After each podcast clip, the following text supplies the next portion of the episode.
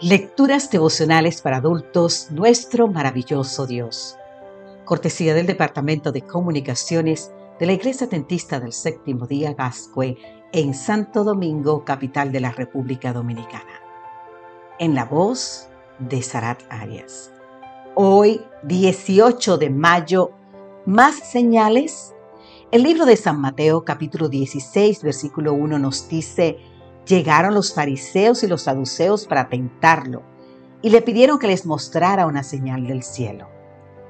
Fariseos y saduceos juntos era muy extraño que miembros de estas dos sectas enemigas estuviesen juntos, a menos que como tan a menudo sucede, los uniera un enemigo en común. Y este era precisamente el caso que querían poner a prueba al Señor Jesús. Algunos comentadores bíblicos sugieren que la delegación de fariseos y saduceos de la que habla nuestro texto de hoy había sido comisionada por el Sanedrín, la suprema autoridad religiosa y civil de los judíos. Su objetivo era mostrar ante el pueblo que Jesús no era el Mesías. Cualquiera que haya sido su motivación, el caso es que estos líderes religiosos le pidieron que les mostrara una señal del cielo y es aquí cuando resulta difícil no preguntarse, ¿más señales? A esta altura de su ministerio, ya Jesús había demostrado su poder sobre la enfermedad y su capacidad para obrar milagros y querían más señales. La generación mala y adúltera demanda una señal, le respondió Jesús. Pero señal no le será dada sino la señal del profeta Jonás. Te invito a leer más en el libro de San Mateo, el capítulo 16. ¿Cuál era esa señal de Jonás? Como Jonás había estado tres días y tres noches en el vientre de la ballena, Cristo habría de pasar el mismo tiempo en el corazón de la tierra. Y así como la predicción de Jonás fue una señal para los habitantes de Nínive, así la predicación de Cristo era una señal para su generación.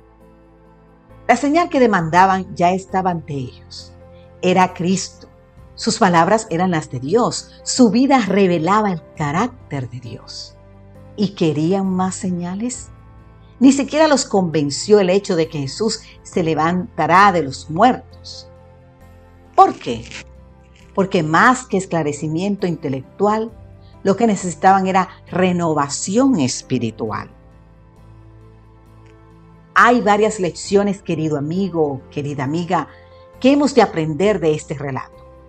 Una, que nuestra fe no debe limitarse de milagros, sino de la palabra de un Dios, quien es fiel a sus promesas.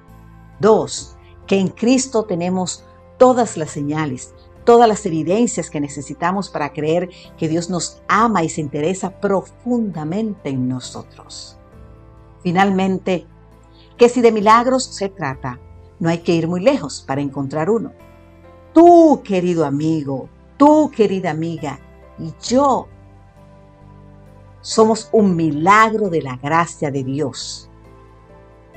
Ahora bien, ¿seguiremos al igual que los fariseos y seduceos pidiendo más señales?